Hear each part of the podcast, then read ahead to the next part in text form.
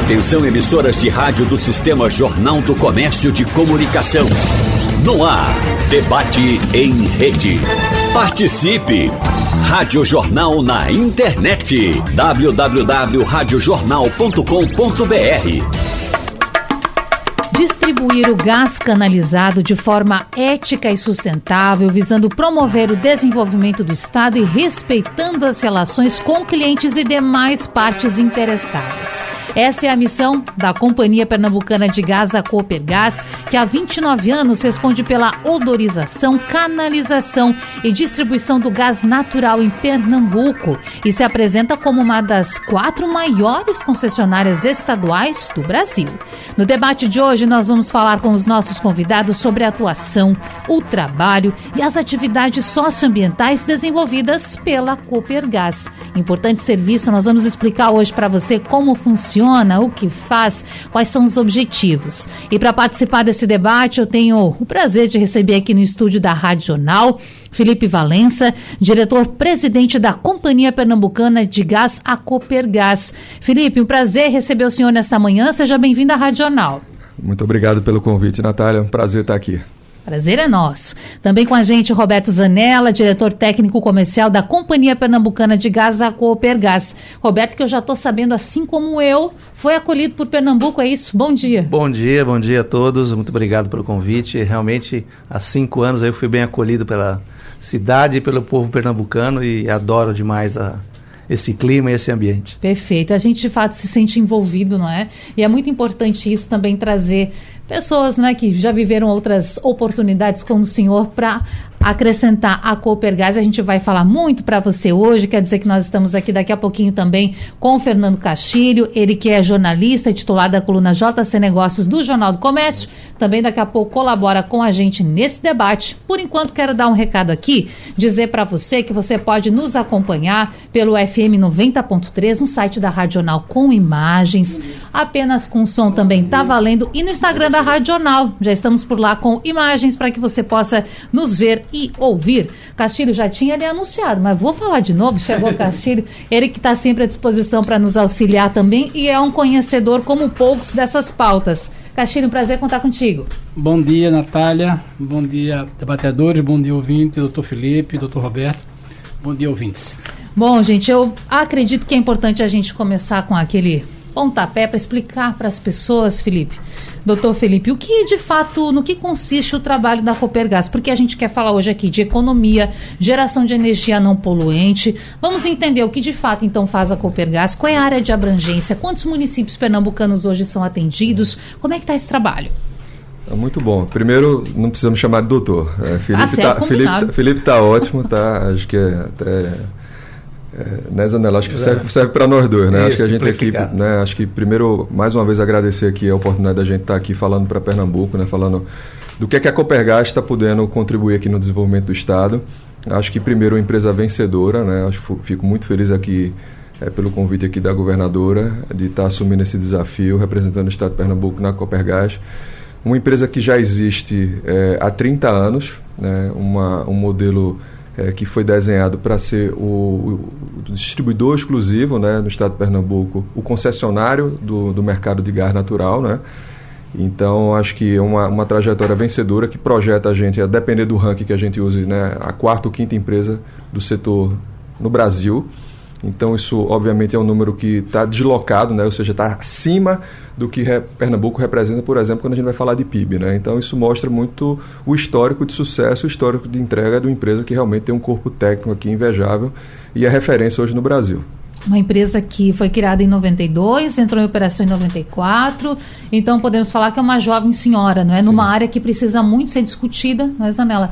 Para a gente falar a respeito de meio ambiente, de sustentabilidade.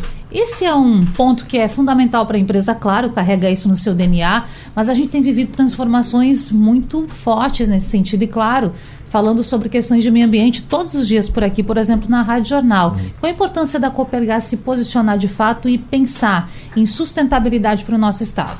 Bom, é, de fato é um tema presente né, e, e muito representativa em toda a discussão da sociedade. A Copergás já está inserida né, né, né, nesse, nesse tema, até porque o gás natural dentro dos combustíveis fósseis é o, é o, é o combustível que menos polui, né? ou seja, ele não tem emissão de partículas que nem o carvão, que nem o diesel, que nem o óleo. Né? Então ele já tem um apelo realmente muito mais é, positivo para o meio ambiente com a sua participação. Então, ele é realmente, é o que se discute, ontem estava num evento no Rio de Janeiro a respeito sobre gás natural, é, é o elemento da transição. Ou seja, é, nós estamos indo, no futuro próximo, todos estaremos no, nos renováveis plenos, mas esse caminho só vai ser alcançado né, com essa fonte que o gás natural vai estar tá desempenhando. Então, a gente vê aqui no próprio estado de Pernambuco. A nossa presença vem crescendo né, a cada dia, né?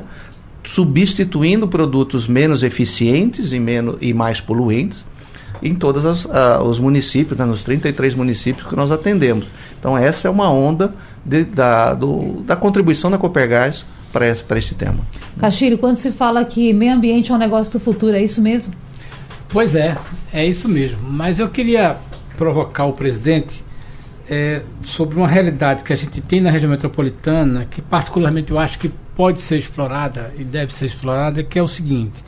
É, a gente fala muito da Copergás, né, mas para o consumidor, para o usuário residencial, comercial da região metropolitana, ela parece que é uma empresa que está muito distante no sentido de que é uma empresa que só trabalha para grandes empresas. A minha pergunta é, é, a gente vê que tem operações da Copergás na região metropolitana, tem gente cavando buraco, é, provocando a prefeitura do Recife, mas a gente queria saber o seguinte: qual é o percentual de atendimento da malha hoje e qual é a capacidade de espalhamento dessa malha para chegar na ponta, para que pequenas empresas, condomínios e edifícios possam incorporar isso na sua rotina, mesmo com a quantidade de de contratos que tem na área residencial, de pequenas empresas, me parece um número bastante pequeno, talvez uhum. até inexpressivo. Uhum. Mas eu queria que o senhor falasse um pouco do potencial disso e quais são as suas propostas a partir de agora, uhum. já que boa parte da malha está instalada, falta só fazer a conexão.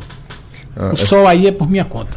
Tá certo. Eu acho que, eu acho que essa provocação, Castilho, é a provocação que a gente está fazendo, né? É a provocação de quem está chegando. É, são 90 dias de empresa, e a gente está exatamente no momento agora de fazer uma revisão do planejamento estratégico, envolvendo muito o Estado de Pernambuco. Eu acho que essa é a grande contribuição da nossa gestão, está é aproximando. Eu estava agora exatamente no Palácio, aqui em reunião com, com os secretários, em, em, em agenda com a nossa consultoria, para discutir é, qual a, quais são as prioridades que o Estado de Pernambuco é, tem no desenvolvimento, seja do ponto de vista industrial, do ponto de vista de, de dar é, uma condição igual né, para a camada de baixa renda ter acesso ao gás. Né? Você imagina que hoje o nosso gás para o residencial, por exemplo, é só 0,6% do nosso volume.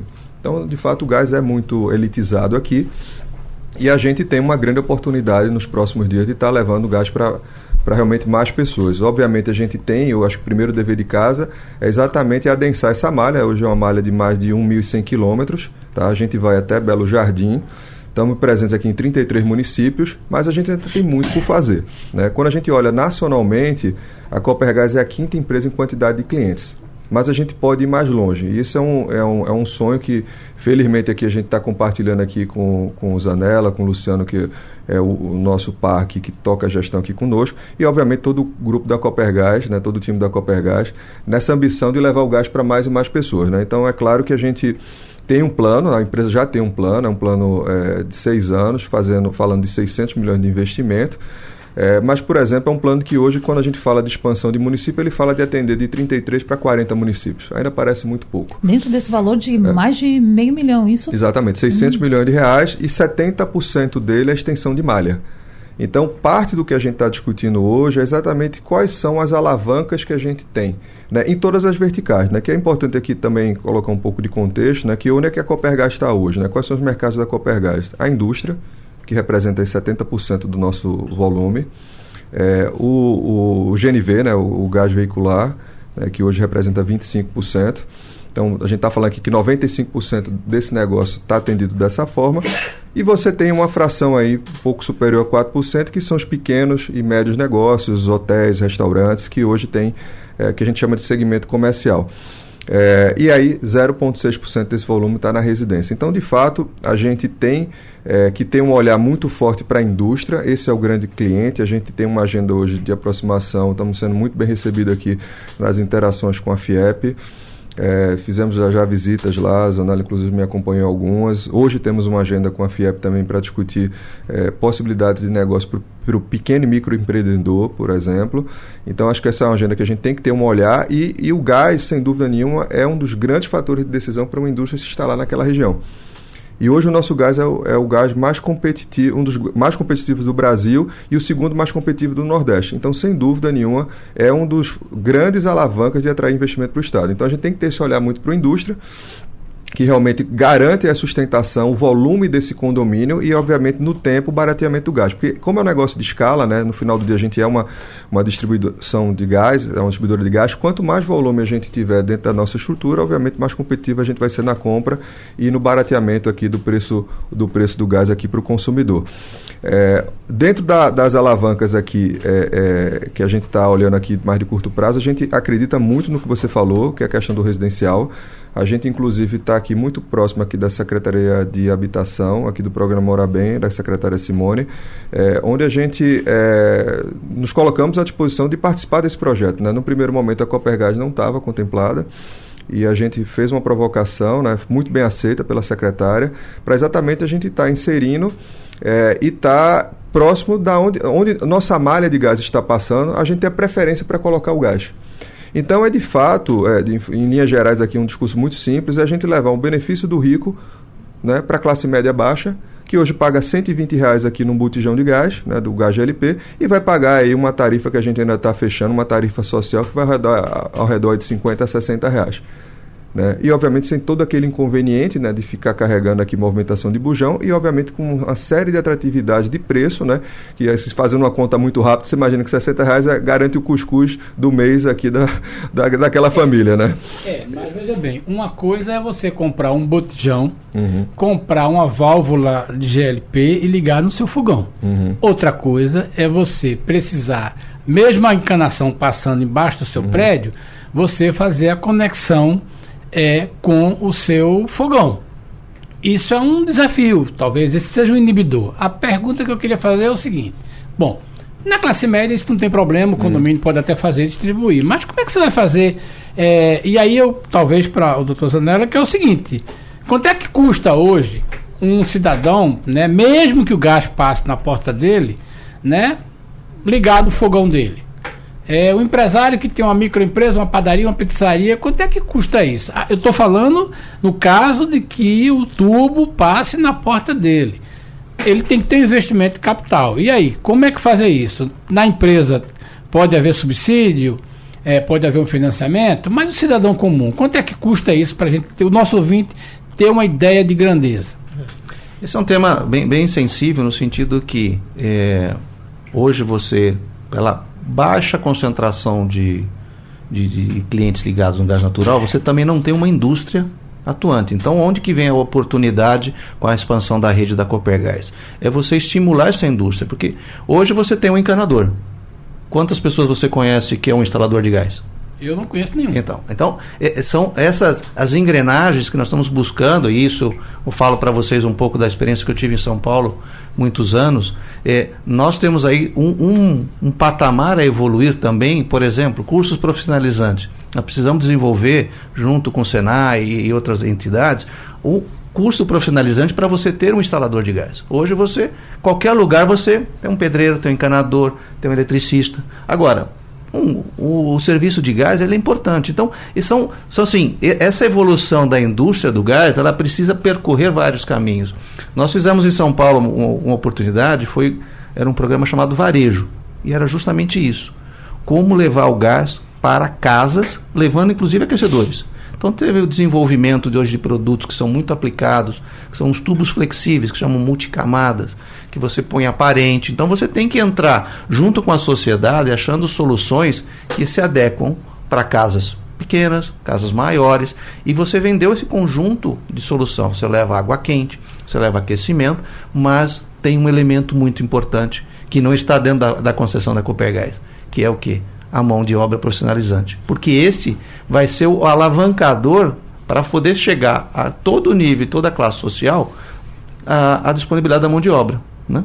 Então, esses são os mecanismos que a Copergás pode trabalhar junto com os outros órgãos de classe em desenvolver materiais, desenvolver processos de profissionalização para que isso fique realmente algo que assim, como você chama hoje, pô, eu conheço o pedreiro, conversa é. Zanella, e, e, isso vai ajudar o quê? A baratear. Inclusive, hoje o mercado, você pega a construção civil, já se utiliza desses materiais que são muito mais baratos. Então, você vai na cadeia barateando isso e dando acesso, como é. você falou, para a classe até de um nível é, menos é, provida de recursos para fazer a, a, instalação. Que é um Natália, trabalho com perdoe. certeza que não é. Não, não é tão fácil de É isso aí. Não é? Então, por exemplo, você está falando o seguinte, olha, a gente tem que primeiro estimular que a gente tenha a mão de obra capaz de fazer uhum. isso, né, para dizer para o pequeno empresário, médio empresário, olha, tem uma oportunidade de negócio aqui, né? E o cara vai fazer o marketing dele, vai querer vender isso aí. Hoje é, é, esse negócio está aí, está na porta mas você reconhece que não tem gente para instalar é, com segurança, né? você é, tem dificuldade de mão de obra, e aí talvez ainda não tenha chegado. Como não tem isso, ou pelo menos a oportunidade está ali, mas a cadeia que, que pode fazer essa conexão não enxerga isso ainda. Isso. É então, isso? Esse é o papel que nós temos que fazer agora. Hum, claro. Fomentar toda essa, é. essa cadeia. Esse é um dos fatores da gente estar aqui hoje. Hum. A gente precisa falar do mercado de gás. Acho que existe exatamente, desde uma coisa simples, né, até isso eu digo por, por mim, eu acho que vários que estão nos acompanhando aqui, né, que é o que a gente quer esclarecer. O que é que a Copergás faz? Qual é. o papel da Copergás aqui na economia do Estado? Então, é, acho que a gente tem assim um passo antes né, de explicar qual é o posicionamento da empresa né, e como é que a gente pode contribuir. Então, assim, hoje o gás de fato está elitizado porque a gente está muito né, um olhar muito grande na indústria, o que foi importante no seu histórico. Claro. Mas hoje a gente tem que se aproximar exatamente desse pequeno e médio, né, e, e obviamente mais da população para entregar um serviço, que é, é, essa é a nossa vocação. Então, eu acho que esse é o que está na mesa hoje, é exatamente essas provocações, tá, Castilho? Obrigado por, por nos provocar nesse sentido, porque é exatamente essa agenda que a gente está agora em construção. Perfeito. Felipe falou também antes a respeito do GNV. E tem ouvinte perguntando já aqui agora, porque são situações assim como você estava falando há pouco, Felipe, que impactam diretamente no dia a dia das pessoas e esta aproximação, explicar como é esse trabalho é fundamental. Inclusive, o Jefferson de Casa Forte já mandou algumas mensagens aqui para a gente pelo WhatsApp, pelo 991478520, perguntando da redução do GNV, no valor do GNV quando você vai lá abastecer. Do que depende da Copergás essa redução? Olha, Explique para a gente. Essa, essa é muito fácil, tá, Jefferson? Hum. A, a, gente tem hoje o gás é, GNV mais barato do Brasil. Tá? Então, assim, a gente hoje é, consegue ter aí, um, para quem é usuário do, do, do GNV, obviamente depender da, da, da, do uso, né? mas vamos pensar aqui em número redondo aqui, mais de 50% de economia é, do consumo em relação a, a as outras fontes, né? a gasolina, por exemplo. Né? Então, assim, isso é uma grande atratividade, isso inclusive é um histórico que a gente obviamente quer expandir e muito.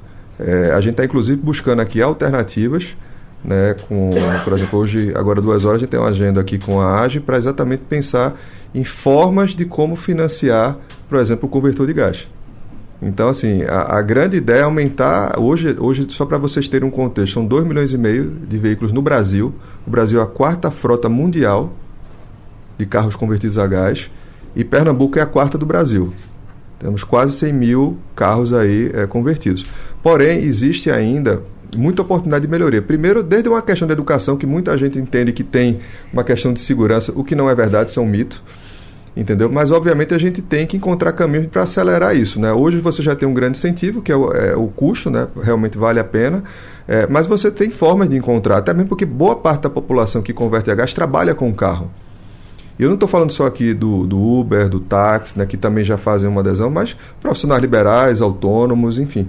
Então, essa é uma pauta que a gente, inclusive, vem provocando aqui é, o governo, de, de repente, olhar isso como uma oportunidade. Né? Por que não fazer aqui algum gesto né, de, em relação ao IPVA né, para quem usa o gás, por exemplo? Né? Então, É, isso são provocações que estão aqui no nosso, no nosso mapa de oportunidade para destravar uma agenda que já é muito importante, onde já foi executado um bom trabalho, mas você tem que olhar a cadeia toda, desde o ponto de vista de incentivo, né, você tem um preço competitivo, um incentivo que eventualmente pode ser através do IPVA, né, já tem uma sinalização do governo, inclusive, de cair o IPVA aqui do Estado como um todo, que é extremamente positivo para o usuário do carro, mas é claro que a gente tem que pensar nos outros gargalos, um deles é o financiamento por exemplo. Me diga uma coisa, é, a Copergás pensa liderar algum processo de que é, tentar chegar na ponta? Por exemplo, ontem a governadora recebeu um empresário que já está em, no, em Pernambuco, é uma empresa que trabalha produzindo peças de alumínio para montagem de sistemas elétricos fotovoltaicos e eles estão querendo se transferir para o interior para fazer uma planta maior. Mas essa empresa está ligada a, uma, a um ecossistema ou uma cadeia de outras empresas que tem todo dia na sua porta um cara vendendo um sistema de produção de energia solar. Claro, é muito mais interessante. A minha pergunta é: a Coperdade tem condições de, junto com instituições, da gente pensar num programa, dizer assim, olha, nós podemos fazer isso e juntar essa cadeia para que, por exemplo, é, haja financiamento do banco para financiar essa instalação desse equipamento para a empresa, mas haja um financiamento para você instalar isso na ponta, né, na sua casa. Porque, como o Zanella falou, a gente tem que ter a cadeia produtiva. Perfeito. Porque não adianta você dizer, eu tenho gás na minha porta e vai procurar isso aí. Hoje o, você vive sendo bombardeado por ofertas do sujeito querendo instalar uma placa fotovoltaica no seu teto. Mas a gente não vê nenhuma oferta de um sujeito querendo instalar, é, mudar o GLP. Então o cara vai mais fácil. Aí como é que a Copergás pode liderar esse processo nas duas pontas? Né? Porque, veja bem, no problema da indústria, acho que está resolvido. Né? É o cliente grande. Mas como é que vocês podem fazer? Vocês pensam desenhar alguma coisa para que a gente chegue daqui a um ano, sei lá, para dizer, tem um cara batendo na minha porta dizendo, olha, eu não só instalo, como é, faça conexão e se o senhor quiser ainda arranja o financiamento. Hoje tem isso na, na, na, na Solar. Tem como a gente pensar nisso e no gás? E acrescentar também, Castilho, que nós estávamos falando do GNV. Sim, porque Sim, é, é. essa também é uma grande demanda, uma grande reclamação, inclusive, de quem precisa, utiliza mais como motorista de aplicativo. Não tenha dúvida, a gente está super sensível a isso. Para esse elo fechar, existem vários atores. É. Então, é, qual é, vamos dar um exemplo prático, né, dada aí a velocidade que a gente está imprimindo aqui nas ações. Então, ontem a gente teve exatamente um. A gente está procurando entender se há é, mais formas de ampliar a nossa oferta aqui do, de, convers, de conversão para usuários, né? mais usuários do, no, no GNV.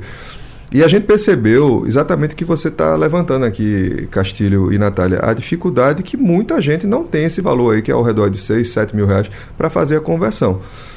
Então a gente se aproximou da, da AGE, né? tivemos uma reunião ontem com, com, com as, diretoras, as diretoras da AGE, exatamente para colocar essa oportunidade na mesa e se haveria interesse deles de estarem participando. É, se manifestaram de forma extremamente positiva. É, a gente falou com o sindicato das convertedoras ontem. É, a gente vai ter uma reunião agora 14 horas para tratar desse assunto, já os três. E eu liguei para Pedro Paulo, que é, que, é o, que é, o, presidente do sindicato, falei, Pedro, a gente precisa envolver vocês e agora eu preciso, vou até fazer esse registro aqui, só da conversa que a gente teve ontem, mas acho que é importante pela transparência que a gente coloca. Mas não pode ter aumento aqui do preço da conversão. Porque a gente quer trabalhar uma procura maior. Baixar, é. Agora você não pode apertar a gente aqui e subir o preço do convertor, porque isso já aconteceu no passado. É. Entendeu? É, agora, se tiver um, um, aqui, a gente conseguir ter uma empatia aqui do governo para essa agenda, ter uma empatia aqui do setor, que a gente quer realmente ampliar essa possibilidade, é, e a gente, a gente vai ter aqui um respaldo para discutir uma linha de financiamento. E o que é, que é legal disso aí? A gente cria um exemplo prático de uma coisa que funciona, porque aqui é um autofinanciamento, aqui é um dinheiro carimbado, que tem economia para quem usa, então sobra um dinheiro no bolso, que esse dinheiro, obviamente, gera um conforto para pagamento da parcela. É. Né? Então, essa é a lógica que está por trás. E com essa mesma lógica, a gente, obviamente, já está enxergando essa trilha de levar isso para outros mercados. Isso vai servir para o pequeno restaurante, para pequena panificação, enfim, uma série de outros atores que também precisam. Então, obviamente, uma coisa de cada vez, né, mas eu acho que na medida que a gente consegue fazer isso aqui para o usuário é, é, do, do, do, do, veicular, isso deverá ser expandido para outras cadeias. Condomínios, por exemplo, tudo isso já está é. na mesa. Então, todos esses entes precisam ter linhas de crédito para financiar essa entrada no setor de gás. Então, a gente acredita muito nisso e é uma agenda que a gente já começou. Bom, eu vou insistir aqui na questão do GNV, porque o ouvinte que mandou mensagem antes, o Jefferson, ele está falando novamente sobre isso, diz ele, bom, Aí as informações aqui do ouvinte que no próprio site da Copergás foi publicada a iniciativa da redução do valor do GNV para 1 de agosto e que isso não teria acontecido ainda. De fato, o que aconteceu? Tem previsão de acontecer? Zanella pode responder? Não, posso. É, na realidade, o que acontece? O, o próprio GNV, ele veio ao longo do ano, né? Em função dos contratos e suprimentos que nós temos com os nossos parceiros, que é a Petrobras, a Shell, nós viemos antecipando diversos uhum. é, descontos e reduções de, de valores. Né? Então, tanto que é, continuamos né, até hoje sendo o, o, GNV mais barato do Brasil. Nesse último período, né, praticamente a redução ela não, não ocorreu face ao que nós já tivemos de antecipação desde janeiro. Nós tivemos aí mais de 20, quase 30% de redução do gás natural. Quando você compara com outras concessionárias, as reduções foram bem menores. Então, essa antecipação que nós tivemos de redução de valores, ela veio se acomodando ao longo do tempo e onde agora, 1 de agosto, ela ficou praticamente estabilizada em 3,39, que é o preço de venda médio aí que nós temos uhum. na, na, com todos os revendedores. Hoje falando sobre Copergás, o papel da Copergás na economia e na geração de energia não poluente. Bom, Felipe falou para a gente antes que é um trabalho novo, está chegando agora com essa troca de gestão, muita coisa também para se envolver ainda, a gente sabe disso, mas eu quero saber da situação financeira. Como está essa saúde financeira da Copergás? Até porque, assim como o senhor já falou, quase 600 milhões de reais a projeção de investimento no período 2023-2028, expandindo, portanto, a renda, ah, desculpa, a renda não, expandindo, portanto, a sua abrangência nos municípios. Mas e para os próximos anos? Qual é a capacidade de investimento? É, essa é o talvez o tema que a gente está é, tá olhando com mais carinho né? Porque eu acho que não tem investimento sem uma saúde financeira, né? E a gente está falando aí, obviamente, de geração de caixa, né? Então, é, eu acho que a grande oportunidade, né, que é o que dá entusiasmo, é que a gente vê que tem muito que melhorar nesse sentido, né? Embora a gente tenha aí nome, números superlativos aí quando a gente fala de ranking, mercado, a gente tem uma das piores margens do setor. E, e obviamente, isso compromete a nossa capacidade de investimento. Então, eu acho que a gente tem que olhar, é, e tem um retrato, que é, que é uma realidade, é, que a gente vem percebendo um apetite menor dos acionistas em fazer investimento.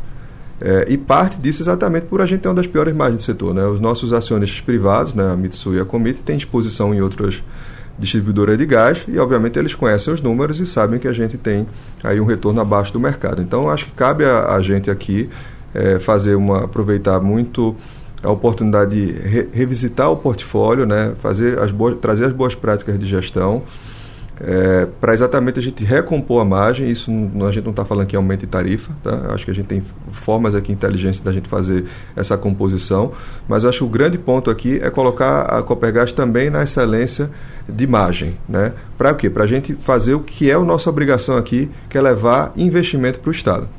Então, acho que no ritmo atual a gente, por exemplo, que chega, nossa malha chega até Belo Jardim, a gente vai demorar 10 anos para chegar em Petrolina. E se a gente conseguir fazer os enquadramentos que a gente acredita, a gente vai levar em 5 anos. Então, a nossa ambição aqui é sair do investimento hoje de 600 milhões para 6 anos para fazer mais de um bilhão. Mas para isso a gente precisa fazer aqui uma recomposição de imagem, parte muito aqui de, de, de revisão aí de produtos, como por exemplo o residencial, é, que a gente hoje, por exemplo, não cobra a infraestrutura do usuário. Qualquer utility hoje você cobra a infraestrutura e você hoje cobra o gás pelo gás. Então, uma, uma, uma família hoje com 4, 5 pessoas, no, por exemplo, no mesmo perfil, hoje de manhã a gente estava com um, um, um, empresário amigo nosso, ele paga 400 reais numa conta de, de água e paga 50 na conta de gás porque ele não paga infraestrutura. E é uma pessoa que mora na Avenida Boa Viagem. Então, com um produto desse deficitário, eu não consigo levar o gás hoje para quem precisa efetivamente. Hum. Então, a gente tem uma oportunidade aqui de rebalancear esse mix um pouco, para exatamente recompor margem, é, continuar competitivo na indústria, que é o, eu acho que é o grande, é o grande é oportunidade que a gente tem e levar né, de uma maneira é, é, de fato é, adequada é um produto de pessoa física né, para residência que seja é, interessante para a companhia e para o usuário. Obviamente, sempre olhando a capacidade de pagamento de quem está lá na ponta. Né? Mas existe muita oportunidade desse sentido. Então, esse olhar é importante porque nesses últimos cinco anos, é, 100% do resultado da empresa foi distribuído para os acionistas. E, obviamente, é, quem conhece o mundo empresarial sabe que isso é uma sinalização de quem está conservador. É, então, é, essa é uma grande agenda que a gente está buscando aqui, que é exatamente alinhar os interesses dos três acionistas né, e colocar mais o Estado nessa discussão, exatamente para a gente destravar investimento. Você tem uma condição curiosa, né? o seu sócio não tem problema de dinheiro. Não tem, ele não está com dificuldade. O que você pediu para ele, ele está disposto a bancar. O que você não teve nos últimos anos foi essa proposta de fazer ele é. investir. Mas é, quais são os lugares, ou pelo menos quais são as, os nichos, ou as cidades, ou os negócios que vocês acham que podem render rapidamente? Coisas que poderiam ter sido atacadas, que vocês querem atacar para ontem, que amanhã já vai ser interessante. Você listaria duas, três que, que setores? O veicular é um que a gente já deu um exemplo, né? Esse aí é um pulmão que é super importante hoje até mesmo porque a gente está no momento de uma indústria que está é, com, com, enfim, está negativo, não existe crescimento na indústria, muito pelo contrário, existe um momento de retração no Brasil todo e aqui em Pernambuco não é diferente. Então, o, o assunto do veicular ele é extremamente importante para a gente ter aqui uma composição de volume e não ter impacto no médio prazo aqui em relação ao custo da tarifa, porque esse é um negócio de volume. Além disso, a gente está buscando também outros mercados. Hoje a gente estava com empresários aqui do setor de mobilidade, né, transporte urbano. Pronto. Exatamente porque isso tem uma agenda extremamente importante, que é a agenda de descarbonização. A gente está fazendo, uma oportunidade de fazer uma migração é, do diesel para o gás natural. A gente está falando aqui do impacto de 25% de, de redução da emissão de CO2 e, claro, uma redução aqui do custo para o empreendedor e, obviamente, a gente está falando do modelo para os concessionários de ônibus, de, de, com impacto na tarifa. Além disso, a gente também já começou a iniciativa, né? a gente fez um lançamento algumas semanas atrás dentro da FIEP, é, Zanella e mais outros colegas do, do time da Copergás, exatamente uma parceria que a gente já começa a fazer para converter é, caminhões a gás. Isso é uma demanda muito forte das indústrias, que também tem uma agenda de descarbonização. Então, hoje, a grande realidade é que a indústria quer ficar neutra ou reduzir ao máximo a sua, a sua emissão de CO2, e uma das formas disso é trabalhar a sua cadeia de fornecedores. Então, essas são vertentes aqui muito importantes. Uma outra é, de fato, Castilho, arregaçar a manga e estar tá próximo de quem faz acontecer. Então, por exemplo, a gente está tendo um apoio muito grande aqui da FIEP, né? O doutor Ricardo Sinja é uma pessoa que ontem, inclusive, trocamos um telefone, ele, fico, ele soube dessa iniciativa que a gente está fazendo em relação às convertedoras de carro e me ligou, dando todo o apoio da FIEP para essa agenda. É, nos recebeu é, de forma muito positiva na, na FIEP, exatamente querendo uma aproximação. Porque, por mais que seja óbvio, né, a gente tem que rediscutir tudo. Eu vou dar um exemplo do que é óbvio existe, isso manifestado pela FIEP, que tem um desconhecimento de onde está a malha de gás de Pernambuco. Curiosamente, isso é verdade. Então não adianta a gente ficar discutindo se está certo ou errado. Isso é um dado. A gente tem que trabalhar essa informação e, verá, e gerar uma é, oportunidade. É da mesma forma que a gente também na Copergás não tem essa, essa informação na qualidade que a gente gostaria. Onde estão as indústrias. Pois é. Então, imagina, o maior cliente, que é a indústria, não conhece a malha de gás e a, e a gente não conhece direito onde é está a indústria. Então, a gente precisa fazer o básico. É se aproximar, dialogar né? A gente tem uma agenda agora que está tá acontecendo aqui semanalmente, envolvendo inclusive o Senai, o Observatório aqui da FIEP, exatamente de cruzar onde estão tá esses polos industriais, que a gente tem uma informação importante dessas iniciais conversas. Existem 33 polos industriais em Pernambuco, acho que pouca gente sabia disso. É. Eu, eu não sabia disso. Então, eu gente, só sei porque eu sou do setor. Então, assim, então a gente tem que exatamente cruzar isso, né? Aonde estão esses polos, aonde é que está a nossa rede, porque ali é o que a gente consegue é, é, fazer negócio para amanhã. Para amanhã. Desafio grande, inclusive, é. para o setor de Zanela, não é? Porque ele vai fazer esse intermédio tem também. Uma provocação para é. Zanela. Já faça, vamos aproveitar, ele já fala não, sobre que é o tudo. seguinte, é, veja bem, ele falou aí, o, o doutor Felipe falou, e é uma coisa interessante, que é, é nessa questão de, de, de ônibus. É? Veja bem, nós estamos falando do mercado que só na região metropolitana tem 3 mil ônibus, né? É, que tem uma renovação normal. É, e aí tem uma coisa que é interessante para o usuário e para o dono da empresa.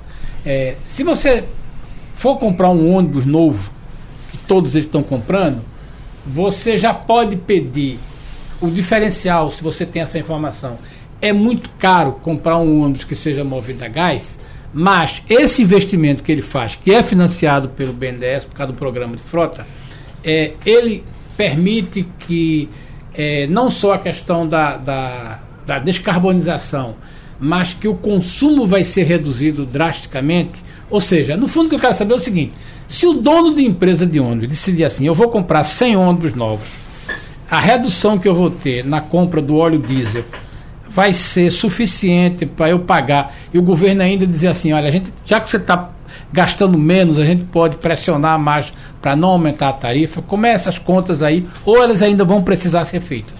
Bom, nós conversamos até hoje de manhã, estávamos conversando com um grande empresário, né, que tem 600 ônibus, Pronto. discutindo sobre esse um tema. Bom. A, a, a questão da, até da, da, concessão, como é que funciona. Então, todo esse tema de, de precificação tem algo que é um, pouco maior do que é. só o gás natural. Ela tem também todas as suas regras de como ele pode ter mais eficiência e como isso pode diminuir o subsídio do, do governo para a tarifa de ônibus e como isso pode eventualmente refletir para, para o cliente. Então, é, nós estamos até falando isso, semana que vem vamos fazer já os estudos com ele, porque a grande discussão que tem também é aquela assim, existem cidades, como por exemplo a cidade de São Paulo, que quer eletrificar. É. Então, a eletrificação de um ônibus, hoje, os dados agora da manhã, né? É, praticamente vai triplicar o valor do ônibus é. e isso vai refletir ou em subsídio ou em tarifa. Claro. O ônibus a gás, ele tem realmente aí, é, dependendo para o tipo de ônibus, que a gente está acompanhando isso, porque nós temos parceria lá com a Scania, basicamente, que está já fazendo testes de ônibus em algumas cidades do, do Paraná, porque Paraná é uma referência da é parte aí, de é. transporte e tudo mais. Então, os ônibus da Scania, determinados tamanhos, eles têm uma diferença praticamente nula do ônibus a diesel, ou para alguns 10, 15%. Só que você trazendo para a realidade do preço de combustível do diesel aqui em Pernambuco e do gás natural aqui em Pernambuco, com certeza isso está se pagando.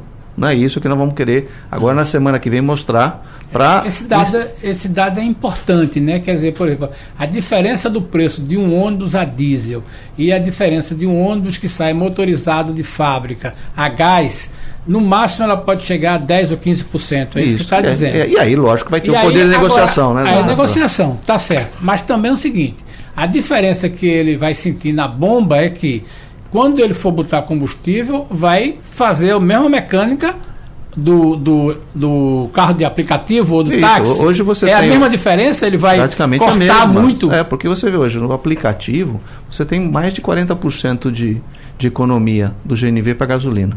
É. Né? É. Então essa, essa é, conta é, é, uma proporção. O diesel é um pouquinho menos, tem um desconto porque ele vai ser um grande consumidor, uhum. mas nós também vamos dar um desconto para ele porque certo. ele vai ser um grande consumidor uhum. de gás. Então essa relação vai continuar e vai, vai tornar que esse investimento, só que ele vai ter uma economia de manutenção, ele vai ter a redução de carbono, que ele vai poder se creditar eventualmente com algumas hum. possibilidades da descarbonização. Mas então, no, começo, criando... no começo a prestação dele é um pouco, sei lá, 15% maior do ônibus, é facilmente, e você assegura pelo que você está dizendo, com certeza ele geraria recurso para pagar, porque a economia a dele no gás vai ser menor. Isso. Somente no combustível, sem falar na manutenção, tudinho. É isso é, que a gente está é, falando. É, é só para dar um exemplo, né? essa agenda é, que cabe, é exatamente esse é o nosso papel. Hoje, hoje a gente estava 8 horas da manhã recebendo um empresário, um dos líderes do setor aqui, para exatamente discutir isso. É, então, esse é o nosso papel. E a gente, tem, obviamente, tem que dar elementos para ele se sentir confortável para fazer esse investimento, né? E, obviamente, é em cima da última linha, né? É dele ter uma economia financeira para poder sustentar a conversão e, obviamente, entender que ele tem um incentivo para, nos próximos aquisições, estar tá procurando aí já carros é, de fábrica a gás. É, então, mas a gente tem assim exemplos que já estão acontecendo hoje, por exemplo, o setor é, de caminhão pesado em São Paulo, você já tem mais de mil caminhões convertidos então, isso Aí você está falando de conversão, não é nem de é, fábrica. É, você está falando do caminhão que era dois. diesel não, e que vira os dois. Então, exemplo, São é, Paulo hoje já entendeu né, que é, o caminhão a gás ele faz muito mais sentido. Então você já tem uma adesão né, natural de uma série de empresas procurando. Você começa a ter até, de uma certa forma, é, é a indústria tem que se preparar para essa nova demanda. É, certo. Mas a gente vê que ainda precisa avançar muito, né? Muito. Nós temos um áudio de um ouvinte, que é o Fernando da Roda de Fogo. Pode parecer uma questão bastante pontual, mas o nosso ouvinte está pensando nisso. Talvez algumas pessoas que circulam pela cidade, Felipe, estejam pensando também. Eu quero que os senhores escutem, por gentileza, para que a gente possa responder. Vamos lá. O de ouvinte da Rádio Jornal, Fernando Lima, da Roda de Fogo. Aqui pelo bairro do Jeito do Meio, cidade universitária, existem nas calçadas ramais, em cima umas plaquinhas Copergás, Copergás, uma caixinha, tipo esses medidores da de, de, de, de, da, da Compesa, das calçadas, só que é uma coisa menor, um nomezinho pequenininho, Copergás. Aquilo ali já são ramais para tentar atender as residências ali existentes? Então, Felipe. Zanella. é ou não é? É, assim, é, é, como ele não falou a cor, né? É, porque assim, ah. assim, nós temos algumas plaquinhas que são laranjas. De, né? Então vou lhe interromper, porque eu tenho certeza que ele está nos ouvindo agora. Opa, Fernando, você vai explicar o que é a cor? Envia aí para a gente a cor enquanto Zanella vai explicando. Isso. Se de fato ela for laranja, hum. é uma indicação de segurança para dizer o seguinte: olha, cuidado ao escavar aqui para não acertar a rede de gás. Se ela for a caixinha preta, de cor preta, de plástico, ela na realidade já é um ramal que está lá pronto para que aquele cliente residencial é, comercial já possa fazer a conexão. Então, nós faríamos o complemento, né? Daquela caixinha até o abrigo na fachada do imóvel, da casa, do, do comércio, e colocaria ali o medidor para que abastecesse o, gás do cliente. É, o que você falou aí, que é importante que ele que é, Fernando me dá a oportunidade de dizer o seguinte: não, não é possível, né? Aliás, já é possível colocar o gás sem ter que rasgar toda a parede do prédio. Você está dando uma informação que é muito importante. Sim. A Copergás tem fornecedores e tem tecnologia é, para você, a partir desse medidor, orientar que essa tubulação seja, por exemplo, colocada externamente do prédio, não é isso que você está dizendo? Isso. E que a partir dessa tubulação você faça a conexão para o seu apartamento. É uma coisa muito semelhante com o que já acontece hoje em prédios mais antigos que você faz na sua conexão com a antena.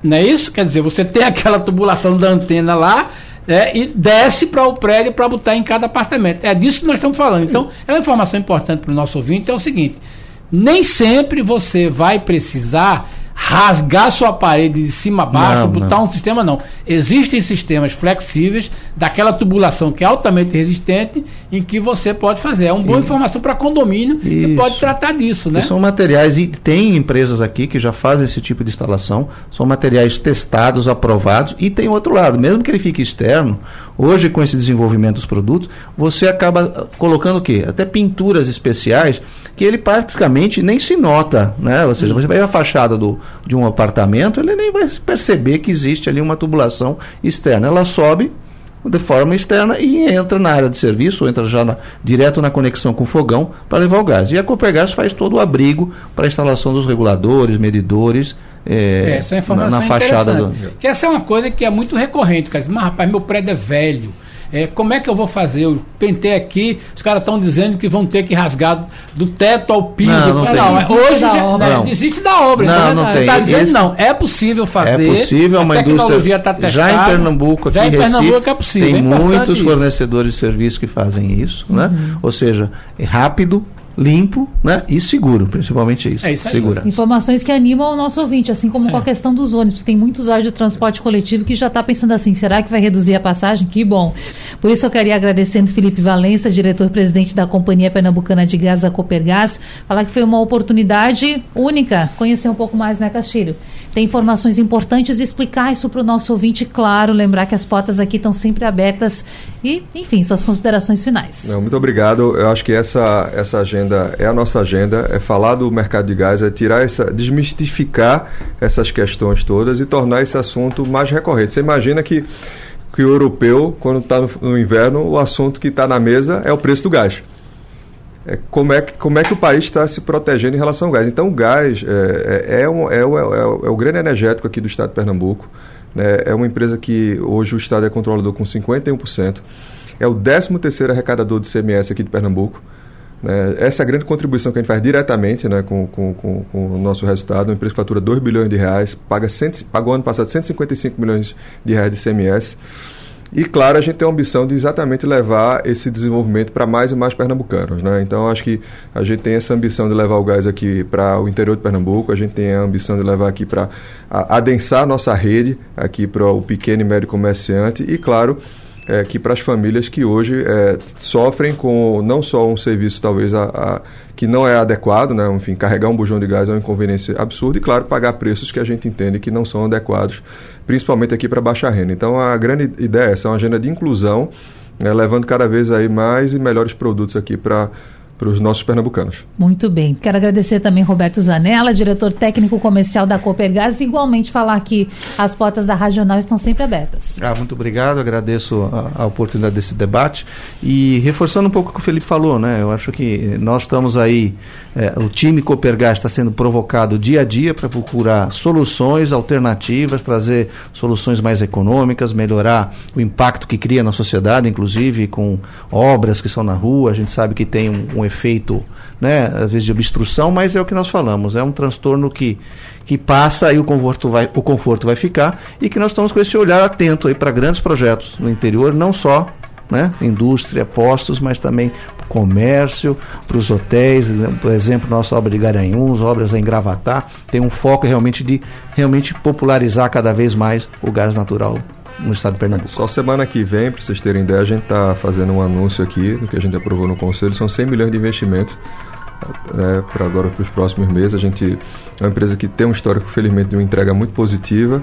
Né, fizemos inclusive aí um convite para a governadora estar conosco aqui para manifestar esse investimento que aprovamos na, na nossa última reunião de conselho. Importante. Levando exatamente aqui o gás aqui ampliando, né? A gente tem um projeto muito interessante aqui para Olinda, né? Escada, Arco Verde, né, sair ali de Belo Jardim para Arco Verde. Então, de fato, a gente já. É, são agendas que já estão em curso. Ótimo. Castilho, eu quero lembrar sempre que a repercussão e muito mais, porque você achou lá no Jornal do Comércio.